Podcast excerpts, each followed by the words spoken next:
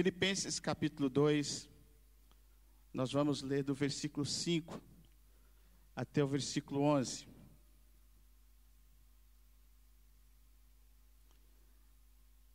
Para quem gosta de escrever, aí o título da pregação, o tema é Servo Bom e Fiel. Vamos todos juntos? Servo bom e fiel. Amém? Diz assim a palavra de Deus: Tende em vós o mesmo sentimento que houve também em Cristo Jesus. Pois ele, subsistindo em forma de Deus, não julgou com usurpação o ser igual a Deus.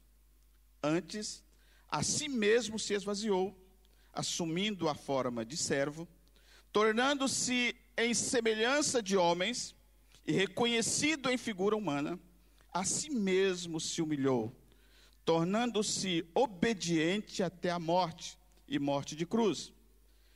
Pelo que também Deus o exaltou sobremaneira e lhe deu o nome que está acima de todo nome, para que ao nome de Jesus se dobre todo joelho nos céus, na terra e debaixo da terra, e toda língua confesse que Jesus Cristo é Senhor, para a glória de Deus Pai.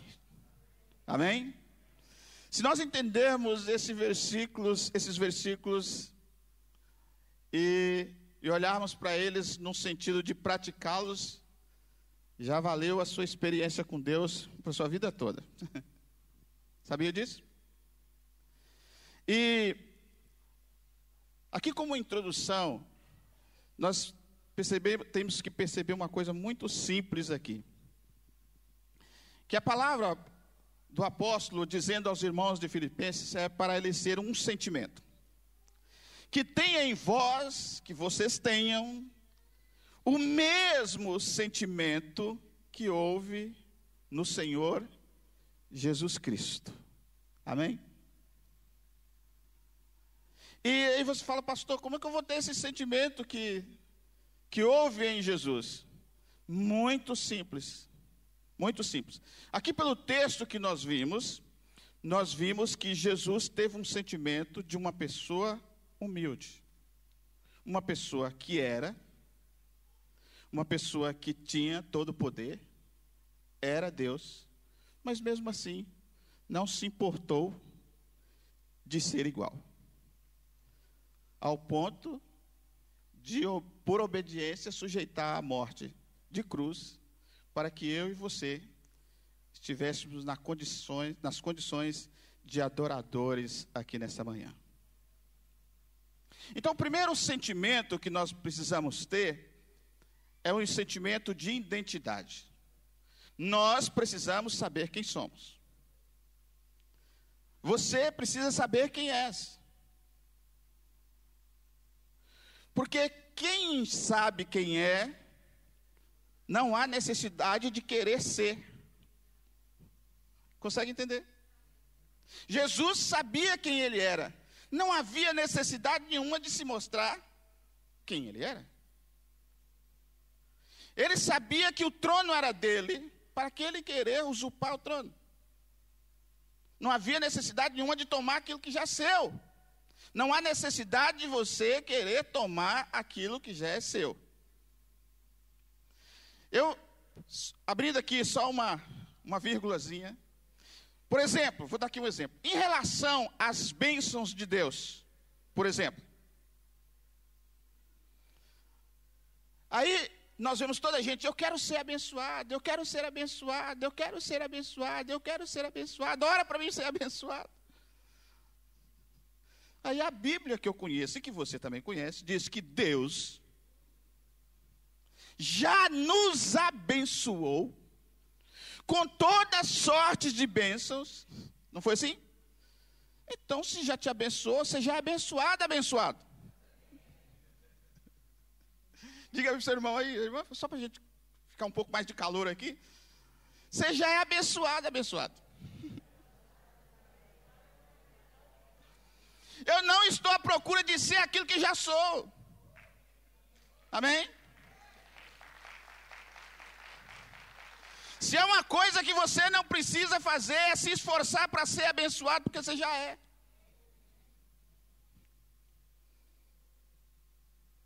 E aonde estão as bênçãos? Está lá onde ninguém pode roubar. Estão nas regiões celestiais. Aonde o ladrão não rouba, a traça não corta nada, e ninguém pode subir lá para roubar. Agora você pode subir para pregar tudo que é seu. Amém? Então, primeiro nós precisamos de ter aqui o sentimento que houve em Jesus Cristo o sentimento de identidade. Jesus sabia quem era. O segundo era o sentimento de humildade. E talvez seja aqui uma das coisas que muitos de nós, muitas das vezes, tropeçamos. É nessa questão da humildade. Há uma diferença muito grande de ser humilde e ser humilhado. E aqui não quero entrar em confusão com ninguém. Mas ser humilde era um sentimento que estava no coração de Jesus.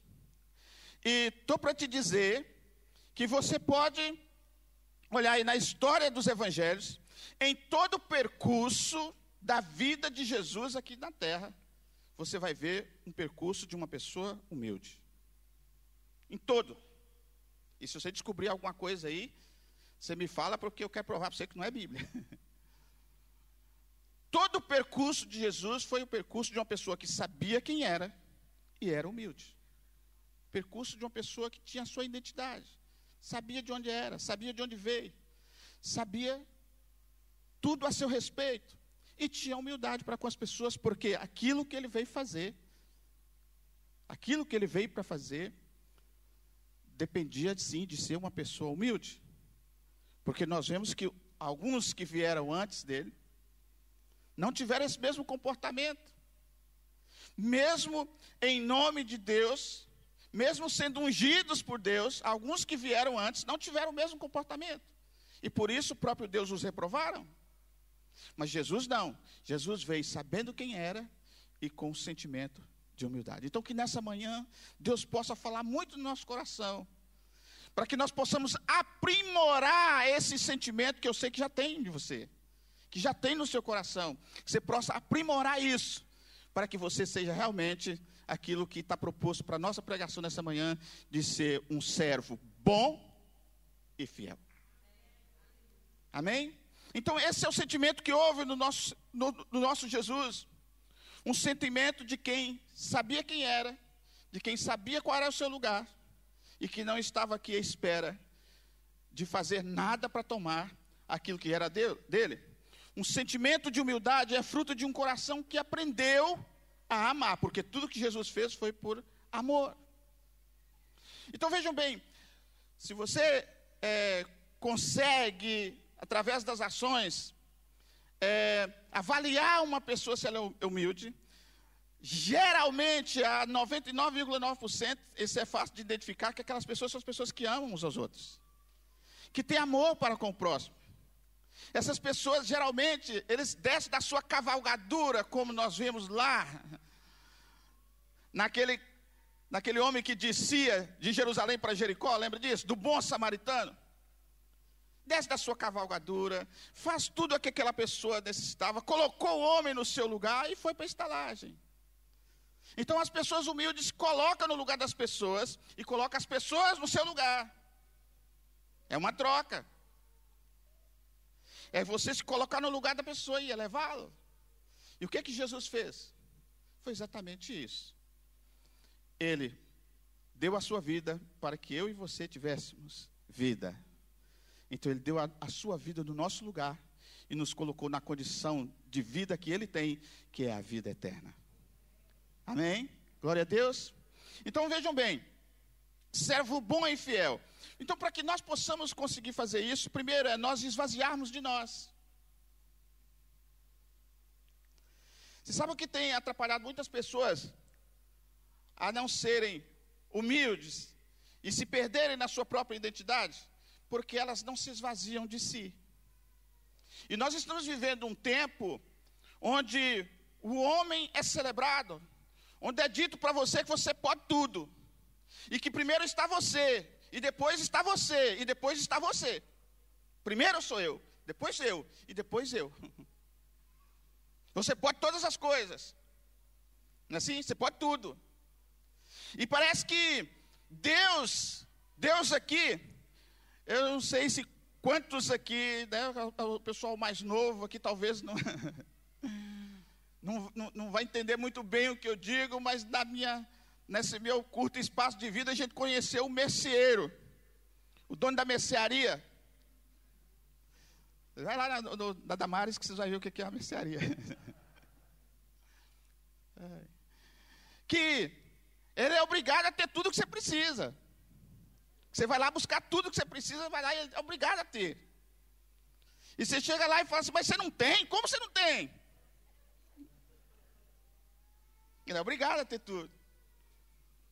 Porque você vai lá crendo que aquela pessoa, para aquilo que ele vende, para aquilo que ele tem lá na mercearia, vai sanar a sua necessidade. E quando é que nós lembramos da mercearia? O dia que nós precisamos. A gente não precisa estar todo dia na mercearia. Senhor. Eu não vejo ninguém tirando um tempo para ir passear na mercearia. Então nós vamos lá o dia que precisamos. E quando chegamos lá, queremos que tenha aquilo que nós queremos. Então muitas pessoas, irmãos, vieram para o reino de Deus com um falso evangelho, que acha que Deus é o dono da mercearia, o dono da dispensa, assim, que vai dispensar né? E que é você, e é você, e é você, e sou eu, e sou eu, e ele tem que ter tudo, ele tem que me dar tudo, ele tem, não é bem assim, não. O evangelho que nós conhecemos aqui, o próprio Jesus disse é: quem quiser vir após mim, faz o quê? Renunciar.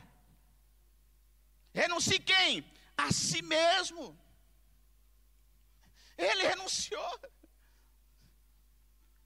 esvaziou-se de si. Mesmo sendo Deus, esvaziou-se de si.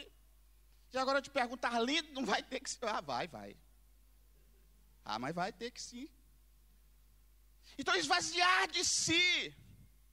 Entender, irmãos, que na sua identidade, sim, você é filho de Deus. Não estou querendo, não está dando ao contrário aqui. Você é filho de Deus, você aceitou a Cristo, você tem direito à salvação e tudo mais. Mas precisa de morrer para nós mesmos. Nós precisamos de ir para a cruz. Nós precisamos de ir para a cruz. A vida que agora nós vivemos é aquilo que Paulo disse: nós estamos crucificados com Cristo. A vida que agora nós vivemos já não vivemos nós, mas Cristo vive em nós. Nós vivemos agora é pela fé no Filho de Deus que nos amou e nos entregou por nós. Precisamos desvaziar de nós mesmos. Precisamos de entender que o Evangelho, irmãos, o Evangelho é renúncia. O Evangelho é a cruz é para cuidar de sua vida, para você ter vida eterna. A cruz é para tratar conosco. A cruz é para nos levar a nada, para que Cristo possa nos exaltar. A cruz é para isso. E nós precisamos de ter esse sentimento que teve Jesus. É, imagina os irmãos recebendo essa carta. E ouvindo o apóstolo dizer, irmãos, vocês precisam ter o mesmo sentimento que teve em Jesus Cristo. E é muito interessante que nós, como os filhos de Deus, nós queremos ter as coisas que Jesus. Porque nós, aí nós temos, eu sou coerdeiro com Cristo. E é. Eu sou cordeiro com Cristo, né? Eu tenho. Sim, é, não tem nada a ver. Mas primeiro, você tem que negar a si mesmo. é, tem um caminho aqui, não é do, do, do final para. Não, não, é daqui para lá. É uma crescente. Sabe? E aí, quando nós temos esse mesmo sentimento que houve em Jesus Cristo, irmãos, a sua vida é muito mais leve, menos tribulação, menos problema e você começa a agir mesmo como Jesus agiu, você começa a agir como o filho de Deus.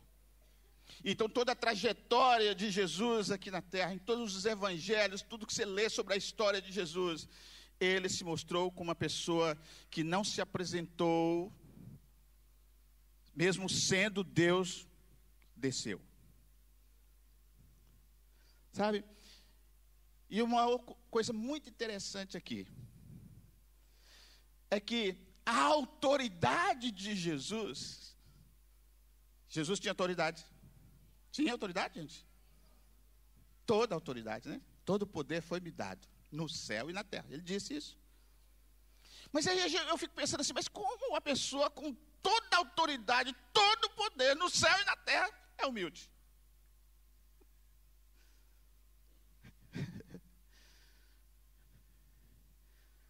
Como? Como que a pessoa assim é humilde? Porque muitas das vezes Deus dá a gente apenas um, um donzinho de curar a dor de cabeça, a gente já fica já, como é que é, né? Eu agora estou orando para dor de cabeça. Toda gente que eu orei já está sem curar já. Não é assim ou não?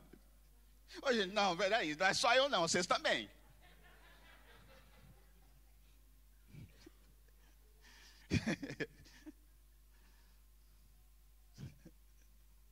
Jesus tinha toda a autoridade, gente.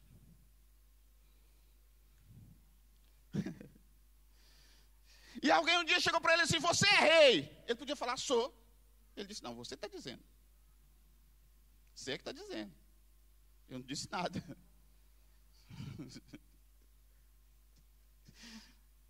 Você está dizendo aí, eu não disse nada. Você é rei. Não. Deixa eu te falar aqui uma coisa, irmãos. Preste bem atenção. Eu creio, e já vamos falar sobre isso também, dos dons que Deus repartiu no meio de todos nós. Eu creio nisso. Eu creio que há pessoas aqui, se, se, se tomar a prática do dom que Deus te deu, você, você, olha, você explode, você faz coisas que. Mas a autoridade não te desvincula da sua identidade e nem tampouco tira a sua humildade. Não foi assim que aconteceu com Jesus. Jesus tinha autoridade? Tinha, toda, mas era humilde. Então você pode ter autoridade? Pode. Você pode ter autoridade. Mas, deixa eu te falar, quanto mais humilde você for, mais autoridade você tem. Que é assim que funciona. É assim que funciona, irmãos. No campo espiritual é assim que funciona. Quanto mais humilde você for, mais servo você é. Quanto mais servo você é, mais Deus confia em você. É assim que funciona. Então aqui o apóstolo fala para nós temos o mesmo sentimento de Jesus. Eu não vou, vai, sempre falar isso. Você vai me cansar de ouvir isso aqui. Que mesmo sendo Deus, não quis tomar o trono. Eu já sou, eu não preciso de fazer isso para aquilo que eu já sou. Então você já é filho de Deus, você tem identidade. Deus deu autoridade, sim, deu autoridade. Então você pode ser humilde, quanto mais humilde, mais a autoridade aparece. Glória a Deus. E aquilo que a gente vê é o seguinte, como eu disse, as pessoas que são humildes, elas conseguem demonstrar esse esse amor ao ponto daquilo que Jesus acabou fazendo. Olha só o que está escrito em Mateus capítulo 25, ou melhor, antes disso, vamos ler Romanos capítulo 12, versículo 16, só para concluir esta parte aqui. Romanos 12, versículo 16 a 18. O apóstolo escrevendo, escrevendo aos irmãos de Romanos, ele diz assim: Tendes o mesmo sentimento uns para com os outros. Primeiro nós temos o sentimento, o mesmo sentimento que teve Jesus. E agora, quando nós adquirimos esse sentimento que tem Jesus, nós começamos a ter o mesmo sentimento uns para com os outros. E qual é o sentimento aí? Olha só. Em lugar de ser desorgulhosos, condescendentes com o que é humilde. Não sejais sábios nos vossos próprios olhos. Não torneis a ninguém por mal. Esforçai-vos por fazer o bem perante todos os homens. E, se possível, quando depender de vocês, tenham paz com todos. Tenham paz com todas as pessoas. E, eu, eu, eu, eu amo a palavra de Deus. Porque a palavra de Deus, ela, ela nos ensina, ela nos exorta, sabe? E, e porque a palavra de Deus, é Deus falando para os seus filhos, mas Deus sabe de todas as coisas e Ele sabe que há momentos que ter paz não está em você, não depende de você. E ele fala aqui para a gente ter esse sentimento uns para com os outros, sentimento de paz, sentimento de humildade e tudo mais. E quando estiver em vós, quando depender de você, você tenha paz com todas as pessoas. Não é para nós termos aqui uma, uma desculpa de nós não termos paz, é porque não sei se. Não, não. É quando depender de nós, nós temos paz com todas as pessoas. E por que eu abri aqui essa vírgula? Porque temos paz. Não dá para ter, não, né, gente? Porque tem uns que não dependem de nós. Você faz tudo para ter paz, mas você não quer paz. É, a gente não faz igual. Deixa para lá. Aleluia. Esvaziar de si mesmo. A outra parte é tomar o lugar de servo. Sabe, ninguém gosta que alguém chegue e comece a nos colocar como servo. Ninguém gosta disso. Vem lá que alguém gosta assim, não. A partir de hoje você vai ver, ninguém gosta disso. E a palavra de Deus, já de antemão, precaveu nos diz, é nós é que temos nos tornar o lugar de servo. Sabe, irmãos, eu aprendi uma coisa já há muito tempo e que eu ouvi, que eu deixei aqui gravado e depois daqui desceu para aqui para ir e faço tudo para não esquecer isso. Preste atenção nisso. No reino de Deus, no reino de Deus, só há cargos para servos. Não há outro. Quem quiser ser rei, eu falo, pode desistir, porque o trono lá é eterno. O rei é eterno. Então, não vai ter jeito. Não tem concorrência. Só há lugar para servos. Então, ou nós nos tomamos o lugar de servos, ou nós nos tornamos servos, ou então não há espaço para nós. Não há espaço.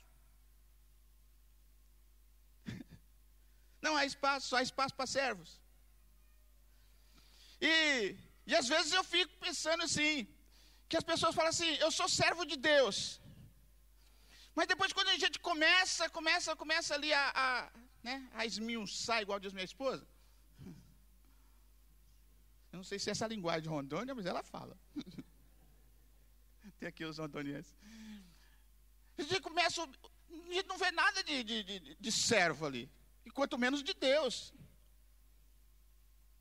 Então, o que, é o servo? O servo é aquela pessoa que está disposta a fazer o que, que o seu Senhor manda. O servo é aquele que está disposto a fazer o que o seu Senhor manda. Agora eu te pergunto: quem é seu Senhor? Não precisa responder, não, só pensa. Por quê? Porque as suas ações vai dizer de quem você é servo. As suas ações vai dizer quem é seu Senhor. Se Deus é o seu Senhor, se você é servo de Deus, automaticamente você está cumprindo o mandato que o seu Senhor diz que é para você cumprir. E não tem meio termo. É bem isso. Aqui tem servos e servas de Deus. E Deus nos abençoe que estejamos fazendo aquilo que o, servo, que o Senhor mandou. Consegue entender o que eu quero dizer? Eu e você somos servos de Deus, então, irmãos, é imperativo que nós estejamos fazendo aquilo que Deus mandou nos fazer.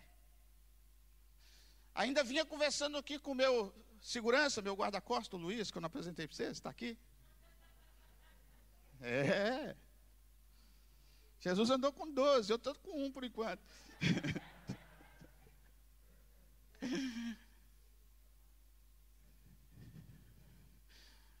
Eu estava dizendo para ele o seguinte, que Muitas das vezes nós erramos por não estar fazendo aquilo que Deus mandou a gente fazer. E queremos a aprovação de Deus. Irmãos, nós estamos vivendo num mundo que nós não podemos perder tempo, irmãos, com coisas que não diz respeito a nós. Aquilo que diz respeito a mim e a você é pregar o Evangelho. Ou existe uma outra coisa? O que, que Jesus diz? Pregar o Evangelho. Mas muitas das vezes nós estamos nas guerras que não são nossas. Nós metemos o nariz onde não fomos chamados. E depois a gente sofre. Vou dizer só uma para vocês aqui, só umazinha, tá bem? Eu espero que você não se chateie comigo. Agora há pouco tempo aí, veio uma. É, assim, não está dando espaço, muito espaço, não. Vem uma em cima da outra. Aí veio um aí agora que. O, aquele que era super-homem, que não é mais homem. Agora já beija outro homem. E aí toda a gente foi fazer. Né? Toda a gente foi, não, porque isso é um desenho, que é as crianças, não o quê. Todo mundo foi lá e protestou, e fez, e aconteceu, e tudo mais. Tá bem, tudo bem. Não pus lá nada, não fui chamado para nada disso. Ah, mas nós temos que. Não, não.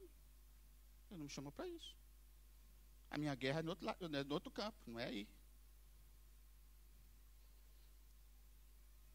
Vejam bem aqui, vamos aqui, vamos aqui. Qual é a preocupação? A preocupação é com as crianças, pastor. Que as crianças, veio desenho, não sei o quê, nós temos que. Não, não, não. Não é isso. Deixa eu perguntar para você uma coisinha. Seu filho está aqui hoje? Quantas vezes você traz seu filho no culto? Quantas vezes você ensina a Bíblia lá na casa dos seus filhos? Quantas vezes você ora lá na casa dos seus filhos? Essa que é a sua guerra. Essa que é a minha. Porque se nós ensinarmos a ele no caminho que deve andar como servos de Deus, quando vier essas coisas, ele fala: Não, isso não, não foi isso que eu aprendi. Não quer saber disso não. Você pode colocar lá o texto que você quiser no Facebook, no Instagram, no raio. Você pode colocar onde você quiser. Se você não ensinar em casa e não trazer para a igreja, não vai acontecer.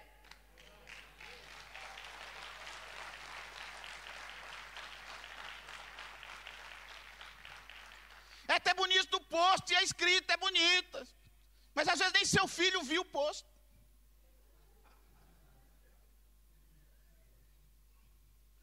Eu vou vendo, só vou correndo o dedo, passo para esse eu não quero saber disso. Eu não fui chamado para fazer isso. Eu fui chamado foi para ensinar meu filho, eu fui chamado para ensinar minha filha. Eu fui chamado foi para ensinar o evangelho. Não tem nada a ver com isso aí não. Minha guerra é em outro lado. Minha guerra não é contra as pessoas, não é contra a carne, é o sangue. Minha guerra é espiritual, é espiritual. Eu sou servo de Deus, tenho autoridade é no espiritual. Não vou guerrear com ninguém. O que, é que eu tenho a ver com guerra com as pessoas? Quando eu chego diante das pessoas, a batalha está ganha já. É assim que funciona. A igreja, nesses últimos dias, tem que se levantar como servos de Deus. E fazer aquilo que é o papel dela. Ao invés de nós andarmos nos protestos, protesta disso, protesta daquilo não, não, não. Pegamos os princípios da palavra de Deus, pegamos os valores da palavra de Deus, ensinamos ele aqui entre nós, e depois a nossa vida fala lá fora servo de Deus ali. Lembra, lembra de Eliseu? Ninguém falou nada para a mulher, ninguém conhecia. E ele passava em frente à casa, ela falava para o marido: ali vai um servo, aquilo é homem de Deus.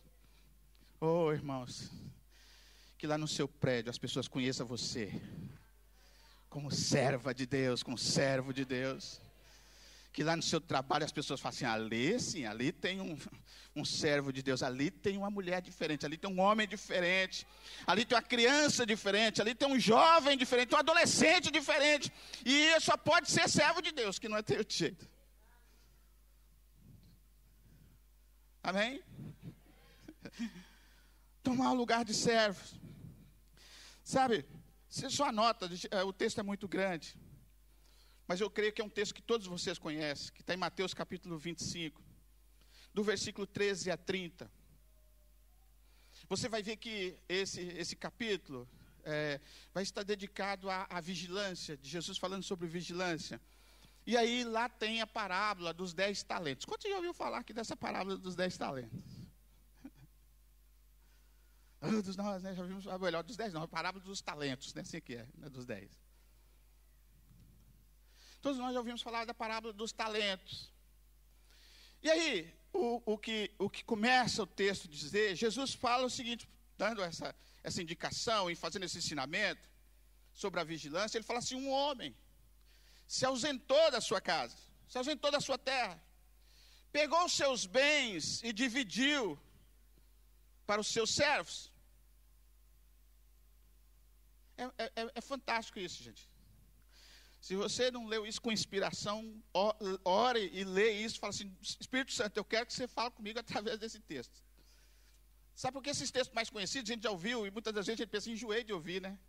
Não, não, renova toda manhã. Hoje mesmo a palavra já renovou.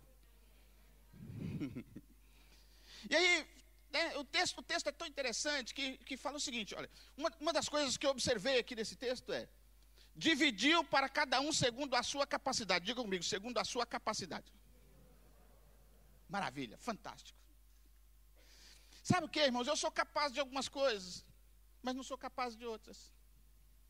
Você é capaz de algumas coisas, mas não é capaz de outras. Venhamos. Sério, sério não. Se todos nós fizéssemos a mesma coisa, ficava difícil. Mesmo, se você for olhar a igreja, nós, vimos aqui a igreja do, do princípio, começou a ter um problema. Que as pessoas tinham que aqui, todo mundo fazendo a mesma coisa, que era pregando a palavra. E depois tinha outros, outros trabalhos para fazer. Que aí não dava para poder né, ter compatibilidade de empregar a palavra e fazer os outros trabalhos, fazer tudo na igreja. Nós, então, peraí, vamos reunir aqui, vamos tirar aqui uns, vamos escolher aqui uns diáconos. Olha, boa coisa. Né? Porque é, a, a, às vezes pela talvez hierarquia é, é, que, que, que, na mente de muitas pessoas fizeram, o diácono está mais está cá embaixo da, na escala da hierarquia, né? E você está enganado. Se você for lá ver quem era que os homens para escolher, marido de uma só mulher, que saiba controlar sua casa e que seja cheio do Espírito Santo. Cuidado aí com os diáconos quando você para essa porta aí. Eles estão cheios do Espírito Santo. Né, então, vejam bem. Então, a capacidade de cada um, na igreja é assim também, no reino de Deus é assim, cada um segundo a sua capacidade. Deixa eu te falar aqui segundo a capacidade. Vou te falar aqui algumas coisinhas para você entender como é que funciona. Porque cada um de nós temos o nosso temperamento, temos a nossa maneira de aprender, temos. E Deus, irmãos, Deus não tem problema com isso, não. Deus não tem problema com o temperamento que você tem. Deus tem... E você não pode desculpar no seu temperamento para você poder agir de forma que não deve. Porque você é um servo bom e fiel. Imagine você aqui, vamos aqui fazer aqui uma, uma observação que eu sempre faço. Assim, você já imaginou se é, é, Jesus falou para Pedro assim: Pedro, vai lá e pesca o peixe, tira um, um, uma moeda do, do, da boca do peixe e paga o imposto por mim e por ti. Eu imagino Pedro, apanhou logo a, a, vara de pescar, já chegou lá, jogou, tá, tá, tá, pegou o peixe, trouxe. Está aqui, Jesus. Aqui a moeda aqui. Ele disse: então, tá bom, paga por mim e por você. Tá bom, está resolvido o problema, vamos fazer outra coisa. Se mandasse João.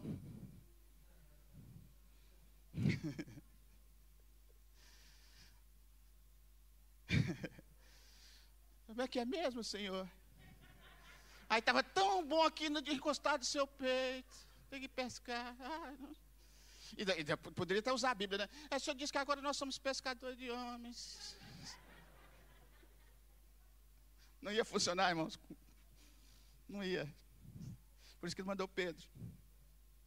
Você é que entendeu o que eu quero dizer? Não fica se comparando com o outro, porque o outro faz. Não, não, não, não, não, não se compare. Você só precisa ser servo bom e fiel. Chegou a hora de João também. Chegou a hora de João. E nós temos inscritos aí que se, se não fosse João, não tinha aquela paciência, não, gente. Que o caso de João é todo diferente. Assim que o João aprendeu, ele aprendeu a tratar a gente com carinho também. Ele fala algumas coisas pesadas, mas primeiro fala com você assim, filhinhos. né? Não é assim que João trata a gente? Filhinhos.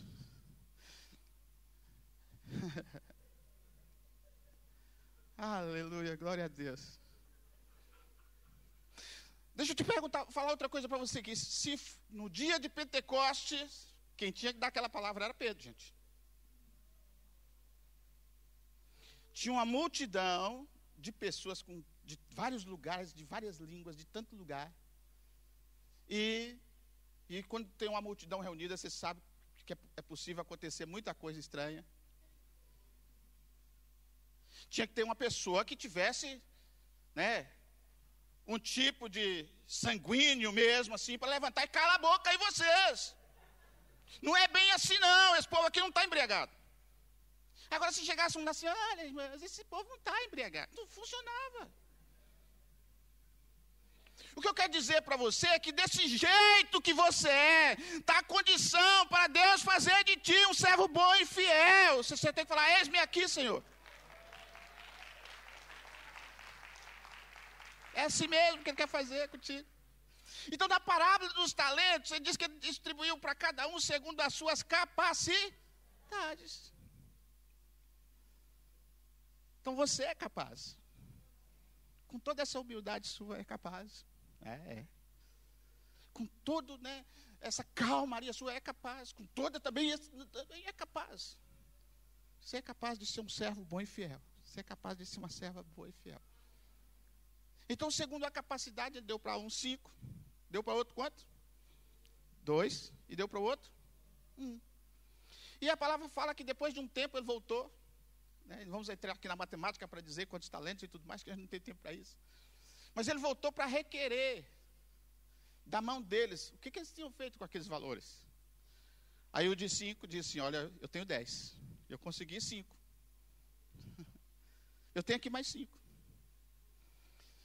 Eu de dois. Olha, eu tenho aqui mais dois. Mas o que tinha um? Eu tive medo.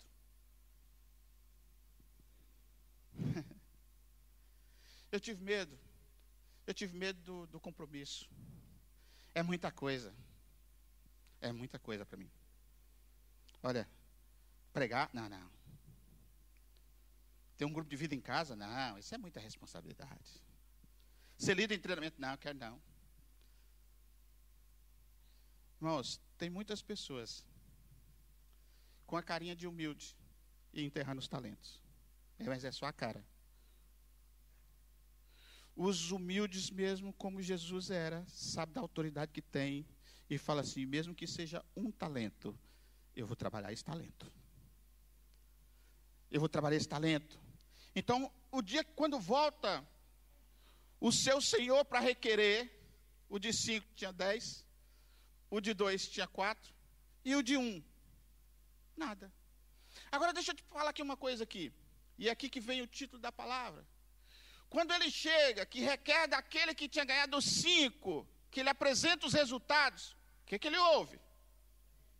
Servo bom e. Agora você foi infiel no muito. Foi isso que ele disse? Foi? Você foi fiel no pouco. Você foi fiel no pouco, então sobre o muito agora te coloco. Ou seja, olha, você teve aqui a sua pequena aprovação para ver a sua fidelidade no pouco. E agora você vai ficar com 10. Você vai agora trabalhar 10. Essa é a primeira história. Se você pensa que você já tem tudo, que você já faz tudo, você está muito enganado. Tem muito mais coisa para fazer ainda. O que ganhou dois, a mesma coisa, recebeu o mesmo comentário do outro. Por que ele recebeu o mesmo comentário do outro? Você é servo bom e fiel, você foi fiel no pouco, sobre o muito eu te colocarei. Por que, que ele recebeu cinco e era pouco? E o que recebeu dois era pouco? Aqui não tem a questão da quantidade, tem a ver com a capacidade. O que recebeu cinco era pouco para ele, que era cinco. O que recebeu dois era pouco para ele, que era dois. Então, segundo a capacidade, era pouco. E aquele que recebera um, recebeu uma outra coisa: servo mau e infiel. Se você não conseguiu cuidar disso aqui, pega daí o que você tem e dá para o outro, que tem mais. Deixa eu te falar aqui uma coisa. Quando foram distribuídos, o Senhor sabia da capacidade de cada um. E sabia que aquele tinha capacidade de um. Deus sabe que você tem capacidade, irmão. É você que ainda não se tocou. Nós aqui muitas vezes nos tocamos. Mas ele sabe que nós temos capacidade. Se é para um, se é para dois, se é para cinco, eu não sei qual é a sua, mas você tem, tem. Agora, só que tem um dia que ele vem prestar conta. E aí é que está o problema. que, que o outro fez? Imagina, a Bíblia diz que ele enterrou o talento. Isso é uma parábola, Jesus está contando uma história para que as pessoas pudessem entender. Ele enterrou o talento. Agora é o seguinte, irmãos, aquele que tinha cinco talentos teve que trabalhar muito, não teve? Concorda comigo? Teve que trabalhar muito? Para ele ter mais cinco talentos? Aquele que tinha dois teve que trabalhar muito? Para que tivesse mais quatro? E quem enterrou talento? Faz o que depois com o tempo?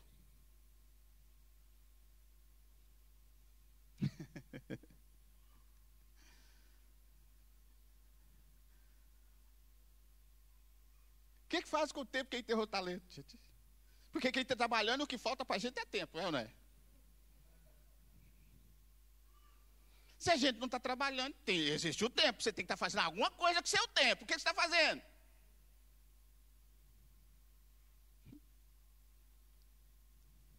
Se a gente enterrar o talento, vai sobrar tempo. E aí você faz o que com o tempo? Responde, eu nem vou, eu nem vou dar sugestão, tá bem? Você responde aí para você. Dá sugestão aqui, gente, né? então a gente não dá não. A gente deixa cada um examine-se a si mesmo. Então o servo mal infiel pegou dele e falou para assim, aquele que recebeu cinco: Olha, você tem capacidade para mais, toma mais um aqui. Você tem capacidade para mais. Então deixa eu te falar aqui, é segundo a sua capacidade. Por exemplo, assim, você pode dizer assim, pastor, eu gostaria muito de estar lá no louvor, mas eu não sei cantar. Muito bem, que bom que você reconheceu. Mas deixa eu te falar aqui uma coisa. Você não sabe cantar, mas você sabe louvar, não sabe? Louvar é diferente de cantar. Consegue entender o que eu quero dizer? Eles aqui ministraram, cantaram, louvaram, fizeram tudo, tudo aqui para nós. E nós aí, como eu, eu, por exemplo, não sei cantar, eu louvei. Não é assim? Pastor, eu não sei ministrar. Ah, não sabe ministrar? Mas você sabe adorar, não sabe?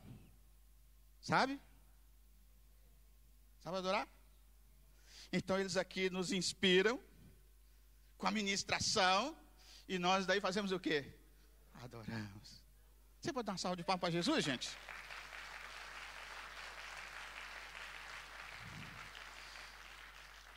Então, deixa eu te falar que eu até sei que você não sabe, mas sabe.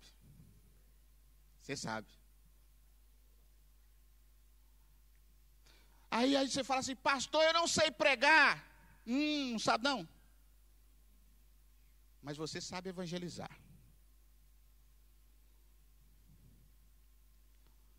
E aqui talvez seja, seja algo que nós precisamos, não sei se é bem a palavra, mas reaprendermos de novo o significado de evangelizar.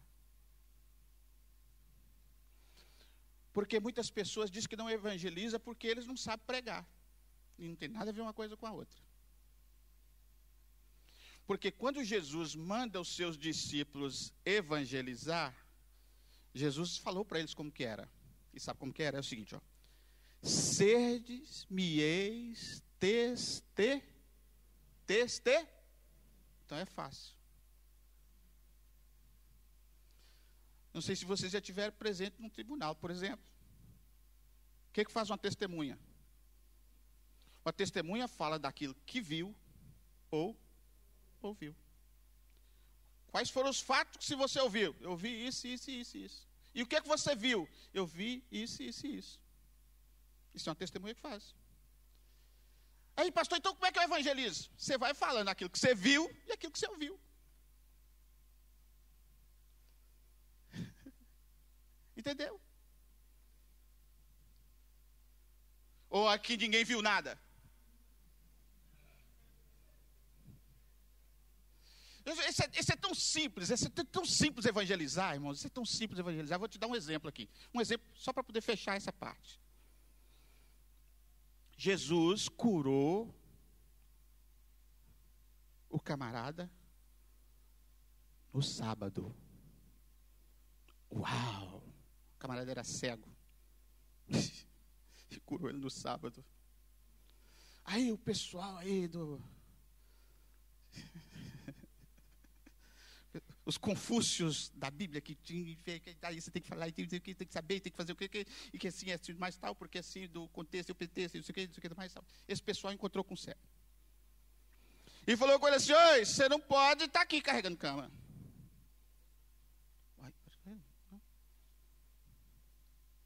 Ou melhor, desculpe. Foram perguntar para o pai dele, assim que é, isso aqui é, o, o da cama é outra história. Foi perguntar para o pai dele assim, mas seu filho não andava mendigando? Ele andava mendigando aí, dizendo que era cego, e agora ele diz que ele está vendo aí. Isso não é uma trapaça que ele andava fazendo aí, fingindo que era cego, e afinal de contas ele não era cego, coisa nenhuma. Aí o pai dele falou assim: não, vocês vão perguntar para ele, ele é maior de idade, se vira com ele lá. Aí eles foram perguntar para ele, mas você não era? Sim, eu era, mas houve uma camarada que me curou. Ah, mas ele não pode te curar porque hoje é sábado. Ele disse: olha, se ele, se ele é sábado, ele é pecador. Ele disse: ó, se ele é pecador, eu não sei. Mas uma coisa eu posso dizer: eu era cego. e agora eu estou vendo. Aí ele disse, mas você não conhece muito a Bíblia, você não leu muito a Bíblia. Se eu ler a Bíblia, eu não sei não. Mas eu tinha uma vida que era só vendo. E Jesus me transformou. Eu era infeliz e agora sou feliz. Eu era um escravo, porque eu andava em outro reino. E aí ele me transportou do reino das trevas para o reino do seu amor. Você sabe fazer isso? Tem alguém tem algum testemunho, gente? Você sabe quem você era antes? Sabe quem você é hoje? Sabe o que, que Jesus fez em sua vida da, da, da, do, do, momento que você conheceu Jesus e até hoje? Você sabe o que ele fez? Então conte só isso, não invente história, não. Está bom demais, já dá para pregar.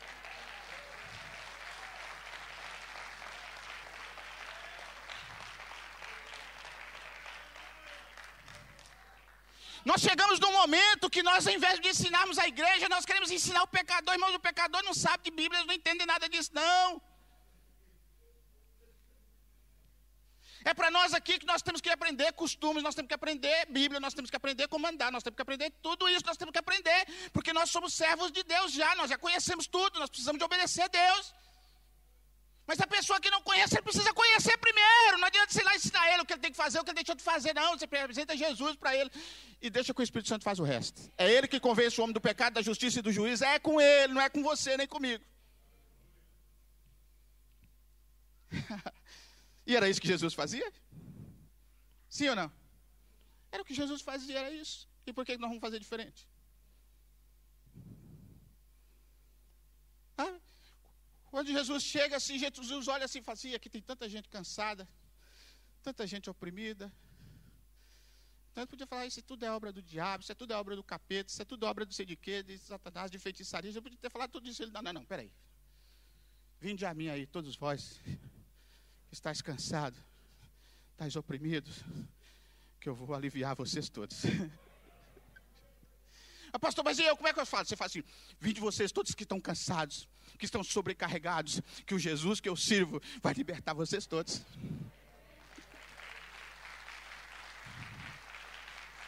Glória a Deus! Aleluia, glória a Deus. Servo bom e fiel. Sabe, não tem a ver, irmãos, com a quantidade, tem a ver com a sua capacidade. E diante da capacidade que você tem, dá para você fazer muita coisa.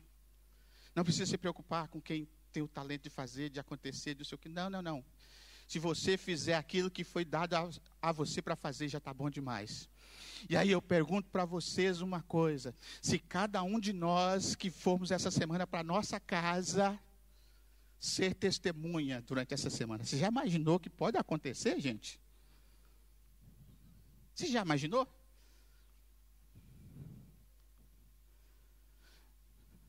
Só que tem uns que é testemunha de tudo, menos de Jesus.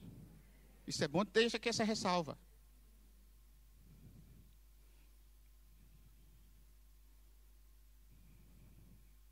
É bom que tenha aqui essa ressalva.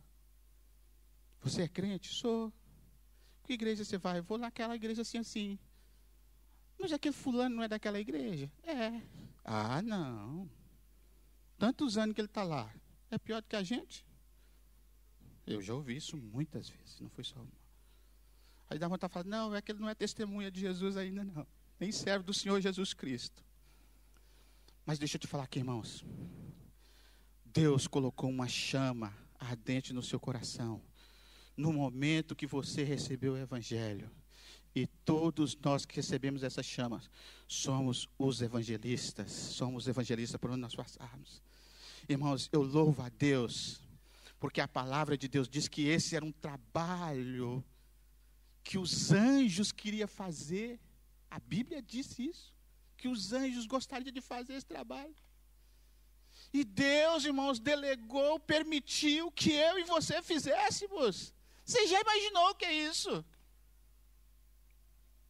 E ainda deixou assim, ó, e se vier um outro, um anjo do céu, dizer algo diferente daquilo que eu digo, não, não, não dê crédito, não acredite. Por causa de quê? Aí você fala assim: a responsabilidade é grande. Sim, é a responsabilidade. Mas eu te falar, o privilégio é muito maior do que a responsabilidade. Pode aplaudir mesmo, amém. O privilégio que você tem é muito maior do que a responsabilidade. E sabe como é que você vai pregar o evangelho? Sendo você mesmo. Fazendo o quê?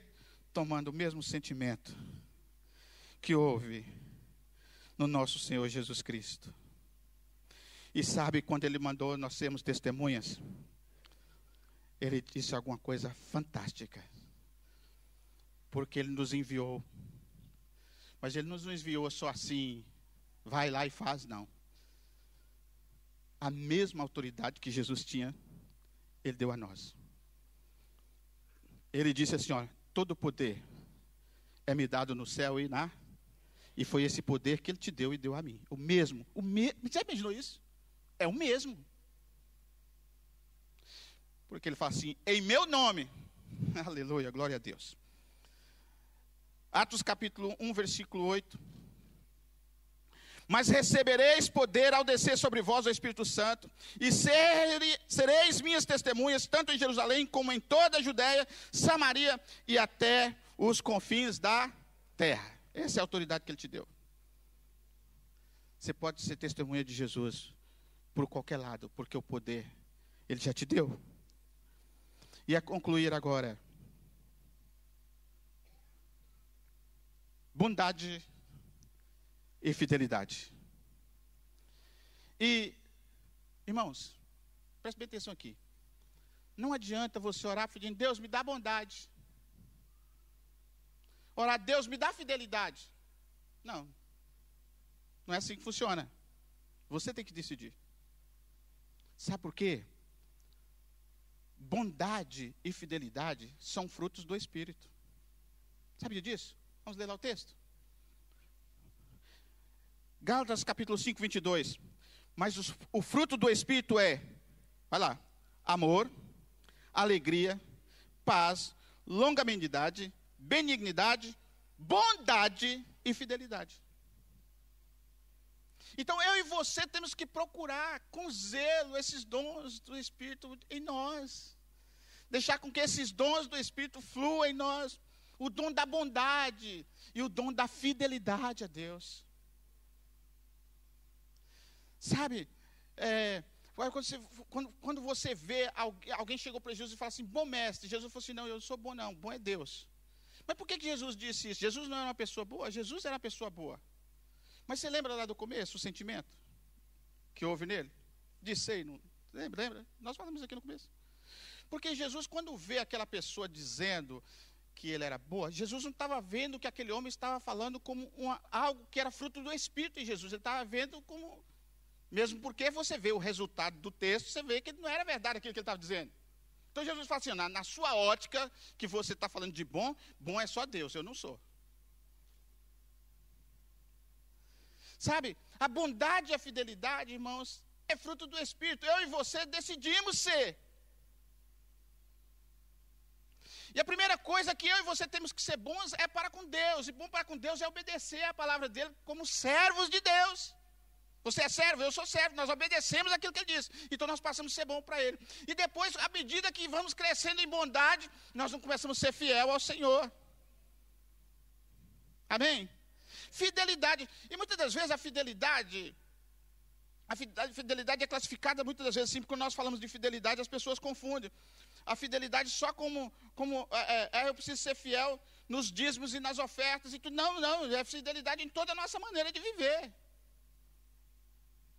E assim, Deus confia em você e à medida que você vai sendo fiel, Ele vai confiando mais. Sabia disso? E isso nas pequenas coisas, irmãos, nas pequenas coisas. Quantas vezes nós prometemos, agora mesmo vai chegar a época das promessas. Ou você não faz aquele livro de alvos? a gente prometeu ler a Bíblia três vezes. Quantos, quantos versículos você leu? Esse ano eu quero ler a Bíblia tantas vezes. Né, nós ficamos aí um ano de pandemia que muita gente ficou com medo. Agora, este ano, eu quero ter mais compromisso com Deus.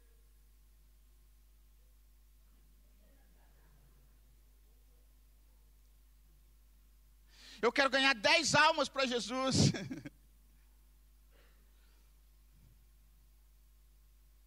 Eu quero ser um dizimista fiel. Quero ser um ofertante. Eu quero ser um pai mais dedicado para meus filhos. A gente fez isso tudo, não fez, gente? A gente fez isso tudo.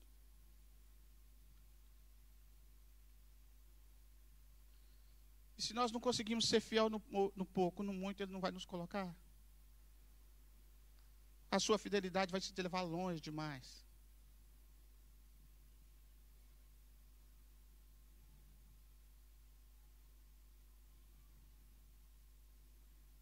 Eu encontrei um um rapaz que é meu amigo no Brasil. Numa viagem para lá, eu encontrei com ele. E ele falou para mim assim: Olha, olha, Arlindo, é o seguinte, sabe, eu estou aí fazendo um, uma, uns testes numa empresa. E se eu passar nesses testes dessa empresa, agora eu vou conseguir ganhar mais. E quando eu ganhar mais agora, eu quero ser fiel nos meus dízimos, nas minhas ofertas. Agora vai dar para ser porque eu vou ganhar mais. Eu falei: Não, você não está dizendo isso para mim. Você não pode estar tá dizendo isso para mim. Mas por quê? Eu falei assim: Moço, deixa eu calado.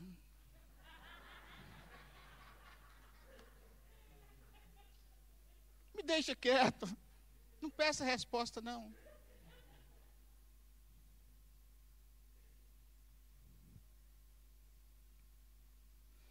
Achas que você vai conseguir ser no muito, se você era avarento no pouco? Como você vai ser fiel se você era avarento no pouco? Sendo muito, aí é que você vai ser duplamente avarento. Irmãos, ele é meu amigo, por isso que eu falei isso com ele, tá bem? Continuou sendo, apesar de, mas continuou sendo. Irmãos, eu, eu dou esse exemplo, mas não, não, é, não é que isso faça. É de muitas outras coisas que nós prometemos e nós não somos fiel. Nós prometemos ao Senhor, eu quero ser fiel de orar 10 minutos por dia, a gente não é. Eu quero ganhar uma alma para Jesus este ano, a gente não ganha. Eu quero, eu quero fazer isso, quero fazer, e fala que vai fazer, e fala, fala, e tem uns que oram em nome de Jesus, eu vou ser. E a gente não é. Então, nessa manhã, irmãos, você tem capacidades. Eu aconselho que nós tenhamos o mesmo sentimento de Jesus. Ele vai honrar você mediante a capacidade que Ele te deu, Ele te deu talentos. Não gaste o seu tempo enterrando os seus talentos, porque depois você tem que prestar conta. A gente tem que prestar conta disso. E aquilo que ele quer dizer, sabe o que é? Agora, a última. Servo bom e fiel. Entra, entra no gozo do seu Senhor. Você sabe por que tem muita gente que não está. Gozo significa alegria do Senhor. Sim? Eu creio que nós já estamos vivendo as maravilhas de Deus, na, do reino de Deus na terra. Que Jesus veio aqui foi para implantar o reino, foi? Você está vivendo o reino de Deus. Você é eterno, você tem vida eterna, tem? Todo que crê em mim tem a vida eterna. Então, se você já tem vida eterna, não é a eternidade. A eternidade é agora. Você já é. Amém, gente? Quem crê em mim tem a vida eterna. Então eu creio, eu tenho a vida eterna. Então por que eu vou deixar de viver a, a vida eterna depois? Eu vivo agora já. Já não há mais outra vida para mim, é só eterna agora. Ah, pastor, isso você morrer. Não, não, isso é só essa carcaça aqui, depois o resto. Consegue entender? Essa carcaça não é eterna, não. Eu tenho vida eterna. Amém? Então nós já temos vida eterna, vamos começar a viver ela. então tem muita gente triste, amargurada, não sei o que, não sei o que, não sei o que, não sei o que, enterrou o talento e agora não tem como entrar no gozo do seu Senhor. Mas eu e você, que estamos aqui granjeando, estamos trabalhando, estamos lutando, estamos evangelizando, estamos sendo testemunha por onde nós passamos, nós somos felizes demais, gente alegre. Irmãos, louvor. Nós somos alegres, somos felizes. Aleluia. Então eu quero dizer para você profeticamente nessa manhã. Servo bom e fiel, serva boa e fiel que está aqui nessa manhã. Entra na alegria do Senhor agora. Se alegre no Senhor. Por tudo aquilo que Ele já fez na sua vida, por tudo aquilo que Ele confiou em você para fazer, por tudo aquilo que você está fazendo que vai ter bons resultados em nome de Jesus. Entre na alegria do seu Senhor. Você pode fazer uma oração aí? Geralmente nós ficamos esperando que os ministros orem. Eu vou orar sim. Mas eu gosto que você ore. Alguma coisa tocou no seu coração? Alguma, alguma palavra dessa? Alguma frase, pelo menos? Uma, uma palavra que eu disse serviu? Já é o suficiente para mim. Eu já estou alegre por isso. Então, ore ao Senhor e fala para o Senhor. Se for o caso, fala: Senhor, olha, eu tenho eu, eu não tenho sido tão fiel ao dom que o Senhor me deu. Fala isso com ele, não tem problema nenhum. Que problema tem isso? Se ele trouxe a palavra como um aviso, como um puxãozinho de orelha para você nessa manhã, dê graças a Deus, porque diz que ele corrige nós, porque ele nos ama. Ele está nos amando aqui nessa manhã, tudo por amor. Diga para ele, Senhor, eu preciso ter esse sentimento. Eu quero, toma essa decisão nessa manhã. Eu vou ter esse mesmo sentimento do Senhor Jesus de um servo, de uma serva fiel ao Senhor, de viver como servo fiel. Fale com Deus aí, fale, fale mesmo.